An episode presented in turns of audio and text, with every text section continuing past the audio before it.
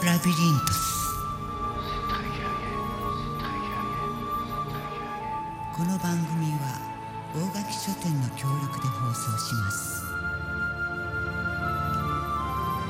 えー、皆さんこんにちは、えー、こちら京都、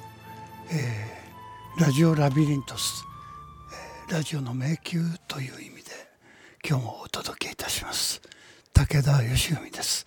えー、皆さんもう暑いって言葉も聞き飽きて嫌になってると思うんですけど今日もさすがに相当な熱量がこの地球に注がれてますね。いやこれは本当にあの僕は今までにこんなに暑い状態っていうのはあまり経験したことがないんだけれどもこれはあの古い時代の記録っていうか今科学的に、えー、地層やられることによってこの氷河期はどうだったんだろう？この時期は何だろうってことが類推できると思うんですけれども。しかしこのまあいわば国書と言いますけれども、えー、その地獄の釜の火っていうんですよね。こういう熱い状態を。でこういうことから昔はあの逃れてなんとか悪事を働かないようにしてそうしないと人間社会でもし発見されなくても地獄に落ちた時に閻魔様の前に置いてある姿見があるんですね大きな鏡が。ここへ鬼に引っ張ってかれてねあのわっとこう鏡を見ると自分がこの世で犯してきた罪状が、えー、走馬灯のようにあこんな悪いことしたこれもしたっていうのがね映し出されてそしてお前はあのこの、えー、炎の中のなんとか地獄お前は針の山へ登れっていうようなわけで峻別されるんですが、えー、京都はあの来月に入ると8月お盆の頃に地蔵盆というのが開催される。これ地蔵盆主に子供を守ってくれる地蔵さん菩薩であるっていうわけですがこの地蔵菩薩というのは実は、えー、その地獄の閻魔の横にいてですねまあ多少の救済をしてくれるっていうわけです。でまあちょっと閻魔さんちょっとお待ちくださいってわけで、えー、この人まあこんな悪いこともやってるけど見てくださいこんないいこともやってますよみたいなことで罪の軽減を図ってくれるっていうわけですね。でまあこういうあのこれはまあ仏教や道教や、えー、実はいろんなものが集合してこういう話が発展していくわけですがそもそも、えー、仏教や他の宗教もそうですがつまりいろんな物語によって、えー、多くの文盲ですね我々物事がよくわからない大衆がそれを聞いてですねなるほどこういうことをした時にはこういう因果応報によっていずれ自分に返ってくるんだなだからやっちゃいけないなということがあの分かるようになってるわけですね。こういう物語、えー、一般的には、えー、昔話と言いますけども今日はちょっとねその昔話をやってみたいなっていうふうに思ってやってきました。で僕の書庫というか書斎にある本の中の一冊で、えー、見事に昔話って書いてある甑島昔話集というのをねちょっとぶら下げてやってきました一冊。でこれは、えー、実は民族学者の柳田邦夫が編集しています。つまり柳田先生のもとには、えー、日本全国からですねいろんな協力者がうちの村ではこんな話があるっていうふうにして昔話や習慣や、えー、ちょっと前の記憶ですよねこういったものをね書き留めてそして柳田邦夫先生のもとに教出したというわけです。この本もその一冊が書籍になってるんですけども甑島っていう島が今もあるんです。ご存知の方は、えー、どうだろう。どのくらいの方ご存知か分かんないけど。とにかく場所はですね鹿児島県の、えー、鹿児島沖っていうかその海の海を渡った向かい側に向かい側っていうか、まあ、見えてんだと思いますけど天草灘っていうあの灘があってそこにまあ大きなあの大きなといっても、えー、どのくらいでしょう？僕も実は行ったことがないんで分かんないんだけど3つ島が浮いてるんですね。でまあ、全体を甑島っていうんですけど上甑島中甑島下甑島というふうに分かれてます。で真ん中は一番ちっちゃな島ですねこのイラストで見ると。でね「古式」っていう字はねちょっとうまく言えないかな。ちょっと難しい字なんですが今これは略字があるかどうか知りませんが「古式」っていうのは2つのつまり左側の辺と右側でもって成り立ってる文字で、えー、左側はですね「会会う」っていう字の、えー、古い字の政治のですね山の下に一本横が棒を引くんですけどこれがない、えー、しかしあの会う会ですね会社の会の、えー、政治の一本横棒がないものです。で右側は瓦です屋根の瓦。でこれで「古式」って読むんですけれどもどうもこれはですね古代中国発祥の、え、文字ももちろんこれ漢字ですからあの古い時代の中国においてこれが生み出された漢字なんですけれどもこれどういうものかっていうとね古式っていうのは調理用具なんですよね。米を蒸すための土器で、えーまあ、いわゆるあの我々なんていうかねヤムチャとかでせいろっていうあの竹とかでできた丸い蓋付きの容器がありますよね。そこにあのシューマイや、小籠包やなんかいろんなものを入れて下からの湯気でもって蒸し上げるっていう。あれとねまあいわばよよく似たような装置らしい、えー、米を蒸すんです。そのためのもので古式と言います。でねそれがまあいわば島の名前に当てられてどんな曰く因縁があったかそれはね実は今日あの肝心なそこを僕調べないでやってきて甑島の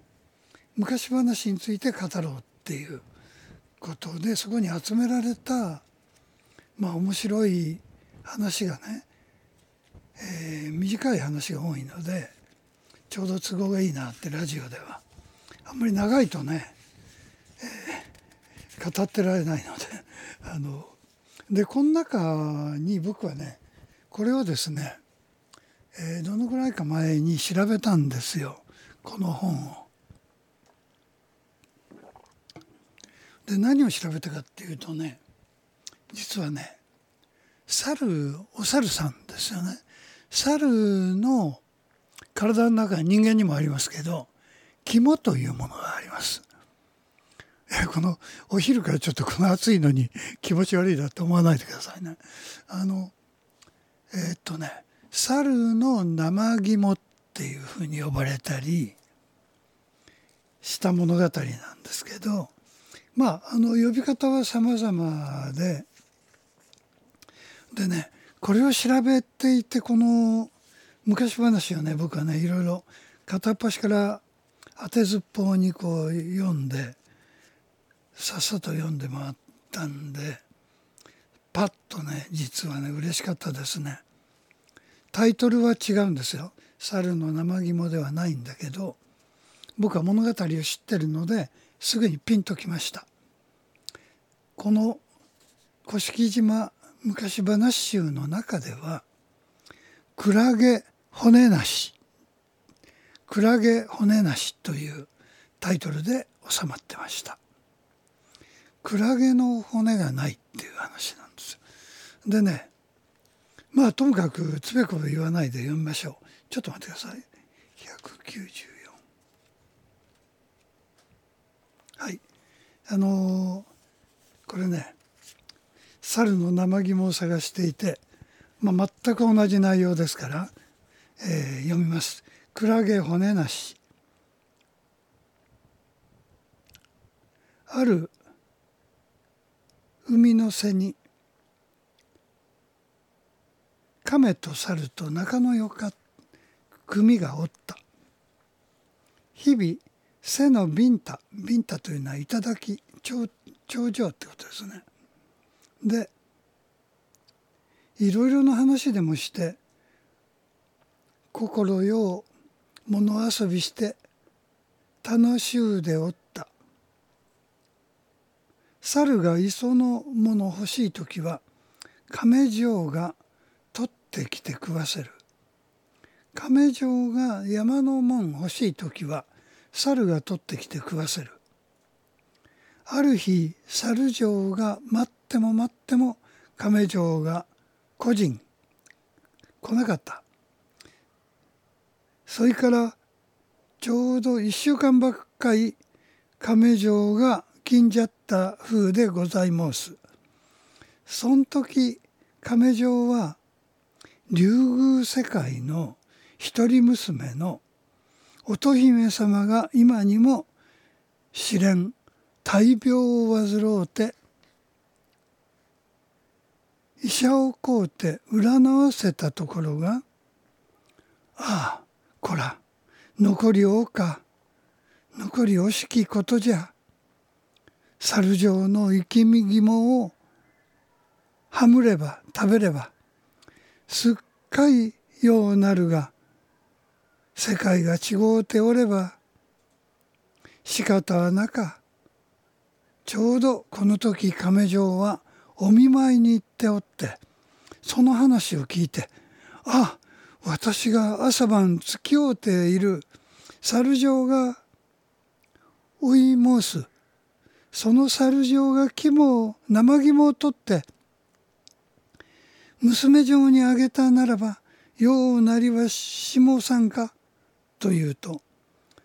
神様が「ああそげんしてくれればお前に位を授けるが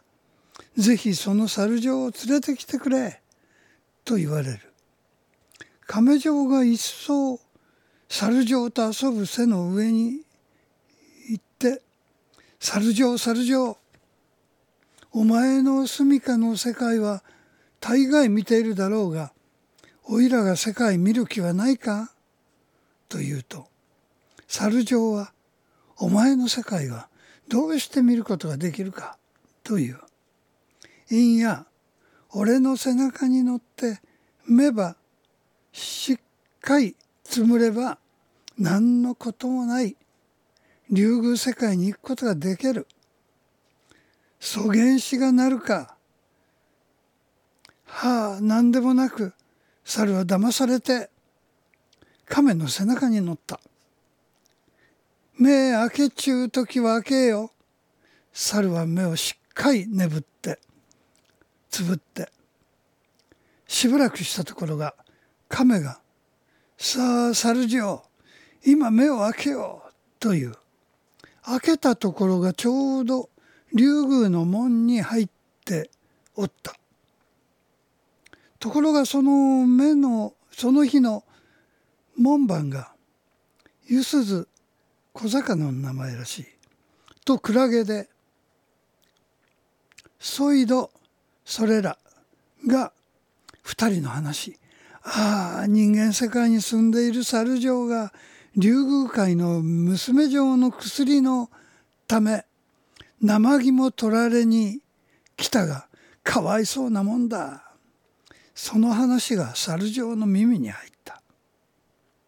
猿嬢が行ったって見たところが立派な世界であらゆるごちそうが出てさあ猿女ワイが保ったならば食べたならばと思うもう何でも望めというが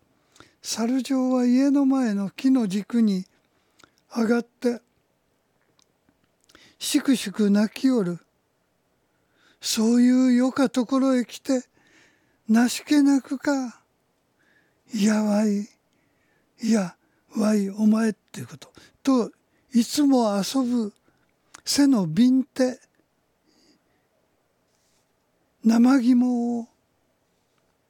色干しした来たが雨が降りそうで地に流れはせんかと思って泣いている。それを聞いて神様が「ああ生肝を背のビンタに干してきたなら亀城は連れて行って取ってくるがよかろう」と言われる。さあ猿城また行って取ってきて。何のことも思わず楽しまもうじゃないか。そうしよう。さあ先のこと。背中に乗って目を眠れ。さあ目を開け。開けたら背の瓶で来た。亀城亀城。お前の世界も大概見たが今度は俺が世界を見ようじゃなかなか中か。そうしてくれるか。猿は観念かずらで亀状を縛って高みから引き上げた。そして夜から自分に来た時亀状亀状俺は門番のゆすずとクラゲが言うのを聞いたがお前は今まで俺と仲良くしておって俺の生肝を取るつもりだろう。その恨みだと言うて観念かずらブスッと噛み切った。亀状は中途から落ちてそれで今のように甲羅にひびが入った。亀状は命からがらの目にあって竜宮世界へ帰って神様に今日の門番のゆすじとクラゲがこれこれでと話したので神様がそういうゆすずがビンタビンタというのは頭ですね。にはご石打ち込め。クラゲは骨抜いてやれ。と言われた。それでゆすずがビンタには石が入っておりクラゲには骨がなかっちゅうことである。4月11日原崎彦太郎郎が語りました。というわけでねあのまあね実はねこのたったの今短い一編を読んだだけですがこれはね昔話集ですからいっぱいここに集められてるわけですよ。お分かりのように。そしてねあの実はこのもうすでにお分かりだと思うんだけどその甑島で採集された昔話ですこれは。しかし甑島で生まれた話であるかどうかはまた別問題なんです。つまり多くの昔話というものが、100年1,000年2,000年あるいはひょっとするともっと長い年月を経て、えー、伝わっていくんですね。でこれは国を越えて伝わっていきます。つまり、えー、翻訳されていくわけです。例えば我々はその宗教の一つに仏教というものを持ってますけれどもこの仏教というものもそもそもがインドで北インドで生まれた釈迦の説法から生まれてくるわけですよね。そうするとこういう話が、えー、古代のインド語、えー、それはサンスクリットと呼ぶのか何か知りませんが話し言葉はプラクリットとも言うらしいんですがこういうインド語、えー、あるいはインド以外の言語で語られる。あるいはインドの中の地方の言語。こういったもので語られてきたものが、えー、交渉でつまり口と耳でもって伝えられてそしてそれが東へ我々のいる日本へまで来るためには東へ伝わりえー、うろうろしながらそれから、えー、ある古い時代に朝鮮半島にも伝わってきて。でこの仏教説話というようなものも朝鮮半島を経てあるいはこれは白木やククダラというふうに呼ばれていますけれどもあるいは他の、えー、多様な、えー、国があったわけですからそのいずれかからあるいはいずれかを合わせて、えー、やってくる。こういうものがあの、えーと、基本的には記述できる言語つまり文字というものですよね。我々は今文字に頼りすぎてるんですけどこの文字というものが我々が主に使ってるのは漢字と呼ばれる漢民族が発明したあの視覚的言語なわけです。ここにこう翻訳されてきてこの時にですねこの釈迦の説法もあるいは今この昔話と言ってますけどこういう、えー、まあちょっととんちの効いたあるいはこういうことをしたらこういうふうにバレてこうなっちゃうよというような教訓ですよね。こういった話がいろいろ発生してくるわけです。そしてこれらはあの我々はあの仏教の説法説教だから、えー、上位であの子供が聞くような昔話やとんちの話みたいなのはこれはねそんなあの高級なもんじゃないよっていうふうに思いがちなんですがこれらはねもともとはねほとんど同じだと言っていいわけです。でこのね中で代表格誰でも多分知ってると思いますが「イソップ物語」という極めて有名な 物語があるこれもいわば昔話を集めたと言っていいわけです。まあ、呼び方は昔話でも物語でも何でもいいんです。中身が問題です。それでねこのイソップという言い方は実はこれあの英語文化圏に入って、えー、英語的な発音でもって呼ぶと、えー、イソップになるんですがこれはあの実はイソップさんっていう人が語った大量の物語非常に記憶力のいい人だったみたいですが奴隷です当時の。でこれいつ頃の人かっていうと紀元前6世紀ぐらいの人なんですね。そしてね場所はギリシャなんですよ。ですから古代ギリシャのイソップさんこれ正しく言うと、えー、当時の古代ギリシャ語で発音するとアイソポスアイソポスというふうに呼んでいるらしいですがこのアイソポスの、まあ、いわば偶話集、えー、何か例えて、えー、面白おかしく見せるつまり擬人化が一つの方法なんですね。我々日本京都にはあの伝わってる鳥獣戯画というものがあるんですが鳥獣ってのは鳥と獣の義が義は、えー、もどいてるつまり真似ているってことです。あの、えー、画は絵ですね。えー、鳥獣に真似て、えー、描いてる物語絵だというわけです。でこれは何をもどいてるか真似ているか人間をそのまま描いてもいいんだけどそれをね猿とかウサギとかねそういう動物に、えー、の姿を借りてあの相撲を取ったりねそれから何か喧嘩をしたり物を奪い合ったりなんかしている風な絵を描くんですよ。そうするとね人間同士がやっていて見えなかったものが擬画化するとつまり、えー、擬人化して表現すると滑稽でおかしくなんていうかなこう物の心理ってものだけがこう浮き彫りにされて見えてくる。ここにね、まあ、いわば教訓とかそれから風刺とかそういうものを込めることができるんですけれどもまあ実はその昔話で長く広く伝わりなおかつとどまってる面白くて残っているものっていうのはねまあもっともっと無数にあったはずなんだけど物語が。この中でこれは面白いっていうものだけがねよりすぐりより抜きでもって、えー、昔話オリンピックじゃないですけど、えー、金メダリスト銀メダリストみたいなんだけがこ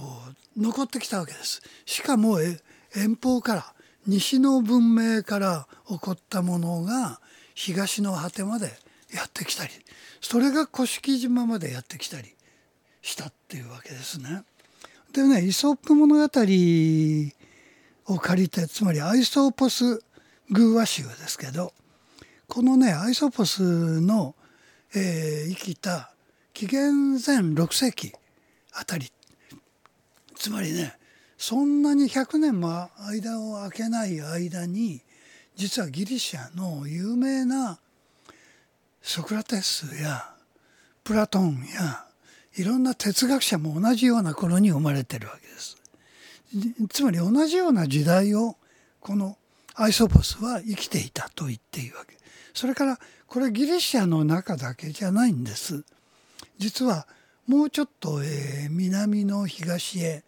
移動するとインドっていうところがこのインドのあのお釈迦さんですよね。つまり、えー、その仏教というものを、えー、古代インドの宗教の中から独立させてオリジナルな宗教を取り生み出した人ですよね。この人が生きた時代もねかなり近いあたりにいるんです。ですからアイソープスがあの釈迦になっても不思議ではないしプラトンが釈迦になっても不思議ではない。あるいはまた釈迦が哲学者になってもいいし昔物語を語ってもいいっていうぐらいねあの時代的に言うとね すっごい近いの。でねこういうような頃にはこれはねたただの偶然ではないんですね。こういうことがしばしばあるんです。それでこれがね最も古い時代かっていうとね全然そうじゃない。紀元前ね56世紀なんていうのはねつい昨日のような時代でして、えー、文明っていうのはご存知のようにはるかはるか、えー、遡ることができましてそしてそのはるかはるか遡ったつまりバビロニアの、えー、粘土が残ってるんですが粘土でもって造形されている。そこにくさび型文字がね刻み込まれたりしてるんですけどこれがねなんとね紀元前1800年とかそういうものが今もまだ残ってるんですがこのねとんでもない古い時代の、えー、その何が刻まれてるかっていうとここからね僕はね肝に関心を寄せているんですけどもこの辺りから出てきたあいろんな、うん、想像力これがねいわゆる我々が漠然と日本では比較的その生贄文化があったとかなかったとかなかったんじゃないかっていうぐらいなんですけどしかしその生の生きた肝を取り出すとなるとね殺戮ですね。動物動物なら動物魚なら魚を殺して取り出すわけですから。まあね今日はこの話は脱線するのでしませんけれどもともかくその関心から僕はこの甑島昔話まで行っちゃったんですが実はもともと僕はこれ猿の生肝を探してそこまで至ってるんです。それでもう一回ねちょっと話を戻します。甑島の話はねいっぱいあるんでね面白い話が今日はとても語りきれないのであのもうこの辺で割愛してそれでねもう一回ねアイソーポスイソップのことにちょっと戻ります。そうするとねイソップで有名な我々がよく知っている物語。これ北風と太陽。つまり北風と太陽が争ってとある旅人のこの服を脱がせようってわけですね。で北風がね寒い風を送って風でもってその衣服飛ばしちゃえってわけです。ところがね旅人はね強い風が吹けば吹くほど服を押さえてねしがみついて服が脱げないようにね頑張るんですよ。でね今度は太陽が照らすと、えー、暑くって着てられないんでね 旅人はねギブアップでね着ているものを脱いだ太陽の勝ちだっていう、まあ、有名な話ですね。それからアリとキリギリスっていう話がこれもまあここで話すまでもない皆さんよくご存知それからひょっとするとこれ日本の話かなと思っていたんですがそうじゃないウサギとカメこれもねよくご存知の話ですよね。そしてえー、っとまだまだあるんですがあ狼少年ってのがあります。これ別に人間の子供が狼になったって話じゃなくて、えー、狼がで来たぞ出たぞってこう言ってみんな怖がってバーッと戸締まりして隠れて震えているところがそれ嘘であったってわけですね。でその少年は嘘つきで、えー、よくそれを何度もやるもんですからもう誰も信用しなくなっちゃった。で本当の狼が来た時にねその少年はね誰も信用してくれなかったっていうのでこれをね嘘をつくつき続けると誰も結局信用しないよってことで狼少年っていうふうに 言うわけです。それからまあ田舎のネズミと都会のネズミっていうような話、まあ、こういう話がですねつまり国や文化や時代を超えてどこへ移っていってもさもありなんっていう。つまりその土地であたかも生まれたかのようなふうにこう書き換えられるんですね。シナリオ。を。これは実は芸能ではよくやることなんですけれどもそのあるいはそのそうですね。芥川龍之介という人がいます。いましたが芥川が書いたいろいろなあの、えー、物語。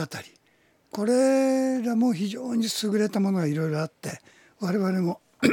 気にしてるものがいろいろあるんですが例えば、えー、雲の糸とか、えー、雲の糸っていうのもこれはあのいわゆる仏教の説教みたいなもんですよね。つまり、えー、みんな悪事を働いて落ちてるんですが闇の中にそこへああこの男は生前ちょっとこんな雲に対していいことしたじゃあ雲の糸を下ろしてやろうってわけででスルスルっとこう雲の糸が降りてで彼はその糸を頼りに登っていくんですね。登っていくとその漆黒の闇の地獄から逃れられるってわけです。ところがみんな罪人たちがそこでもがき苦しんでいる。その 罪人たちはみんな自分も救われたいので後ろに続いて登ってくるんです。そうするとねみんなが登ってくるとねさすがの雲の糸もね その重みに耐えかねてねもう切れるんじゃないかっていうんでねその彼はね後から来る連中を足で蹴飛ばして あの自分だけ助かろうとするんだけどまあ実はこれこの自分だけが良かれっていう考え方が、まあ、いわゆる仏教におけるあの業の話から言うとあの間違っていて結局本人も高いところから落ちて切れて落ちて元の木阿弥になったっていう話です。まあ有名な話であの僕もこうあのうろ覚えで 今喋ってますけどもそういう話だったと思いますよ。でそういうあの芥川龍之介がまあそういう話を書いたりしたのもこれはもともと今申してるように、えー、古代のインドからすでに発生してる話かもしれないこれが途中伝わってくる中で生まれてきた話かもしれないそうすると中国であったりあるいは朝鮮半島であったりしたものが日本までやってきた可能性もあるわけですよね。そしてですね、えー、まあこれらはお能とかえー、浄瑠璃とかいろんなあの説話あるいはこれらは説教節と言いますけど説教節という説教の教は教えるではなくてお経の経なんですけれども、えー、つまり、えー、仏教経典のことですよねお経の経っていうのはここで言う。この説教節ってものは実は日本の中世の時代から近世に至ってものすごく日本全国流布した物語なんです。そしてこの説教節の語りを、えー、外でやったりする人がいるんですがこういう時にはみんな涙なくして聞けなくってそれでやっとねその物売りに遠い田舎から歩いてやってきてお金に変えて持ち帰ろうとしていた人たちもこのお札をねその説教師のお札を買ってですねあお向かさんもあ周り隣も必要だ。あのあそこのおじいちゃんも必要だ。おばあちゃんもって言って何枚ものお札をねあのせっかく稼いだお金で持って買ってそれでもありがたいありがたいと言って持ち帰る。そういうような物語が今今日お話している昔話やあるいは、えー、神話これね神話と本当よく似てますねこういうようなものがある。で昔話の中には桃太郎とかかぐや姫あるいは浦島太郎実はさっきあのえー、っとクラゲの話しましたけどこれは実はね浦島の話もね一部混じってるわけです。それからカチカチ山サルカニ合戦下切りスズメ花咲じじまあいろんなあの昔話がございますがこういったものが我々をあるいは子どもの頃の我々をえー、倫理的にも、えー、育ててきたまあいわば非常に優れた子守歌。そういうふうに僕は聞こえるわけですね。でこのこういったものをまあ研究したユング派、えー、心理学のフロイト・ユングと2人、えー、20世紀に出ましたけれどもそのユングという人の研究所に渡っていた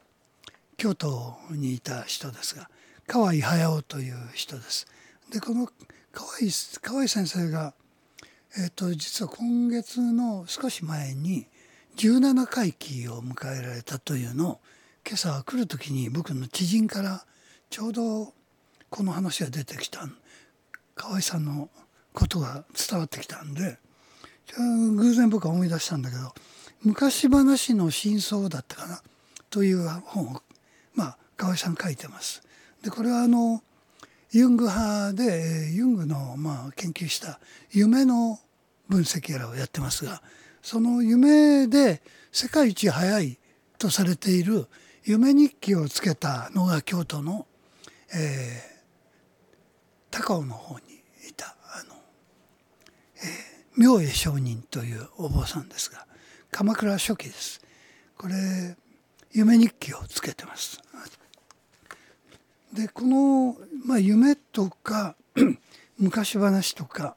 神話とかあるいは、えー、物語ですよね。こういったものの関係っていうのはね非常に僕は近いものがあって僕はあの思い出せるのは昔々ですがあの漫画日本昔話というのがテレビで毎週やってました。でこの漫画ですから人は出てきませんが、えー、まさにギガなんですけどこの、えー、ここにこう命を吹き込む。つまり何、えー、て言いますか？その声の役者声優ですよね。この女性役は一人で全部こなし。男性役も全部おじいちゃんから少年までをこなす、えー、そういう役者ですが。これ女性は市原悦子さんっていう女優さん。それから、えー、男の役は、えー、時田藤夫っていう役者味のあるとっても魅力的な俳優でした、えー、もうすでに亡くなってますが数年前かな亡くなったの。このねこの字がまたいいんですよ。名字が。時田藤夫藤夫は富士山の男です。時田ってのはね常の田んぼって書くんですよ。でこれね「えー、常世」常の世って書いて常世あの世のことことです。でこれをね僕はね常田かなと思って違うんですね。と時田なんです。時っていうのは時間のことです。このね時間空間のことはね面白いですね。こういうことがねあるんですね。でギリシャのあの神話の中にヘシオドスという人がヘシオドスという人ですけどこの人がギリシャ神話をあの分析的に書いた「神道記」神道記っていうのはね神のスメラっていうかあの血統の塔です。あの統一する塔です。を記すっていうか神の統一の記すっていうか神道記っていう。でこれによるとねつまりギリシャの神々の位置づけがねあの見えるんですね。でね面白いんです。このね一つのねグループが見えるんです。これね一つ言いますとねニュクスっていう夜ですこれ。ニュクスと言います。この神さん。ニュクスという夜の神さんの息子がいるんですよ。でこのね夜の息子ですからオネーロスって言うんですけどオネーロスって何かっていうと夢のことなんです。すごいですね。そしてねそのオネーロスの兄弟にあのヒュプノス眠りヒュプノスと言います。それからもう一つこれ不吉ですね。夜と関係しますね。タナトス。タナトスってのは死のことです。生と死です。えー、ちなみに生のことはエロスと言います。エロスとタナトス死のことです。でこれらのね結局図形配置や神様の性格みたいなものを見ていると実に面白いですね。そういうあの、えーと、関係性を見てると、えー、まるで星屑が散らばっている中に星座を一つずつ発見するつまりこれとこれが結びついてこれも結びつくとこういう星座が生まれるというふうに星座が生まれてくるそんな、えー、ふうに思えますね。ギリシャ神話もあるいは日本の神話も、えー、あるいはどこの国の神話も一緒なんですけれどもそのこれはね昔話と神話とそれからおとぎ話とそういうものがね一つながりそれから仏教説話やあるいは宗教の説話こういったものがね一つながりなんですね。えー、えー、暑いですか？皆さんお気をつけてお過ごしくださいね。また来月お会いしましょう。番組のご協力は大垣書店でした。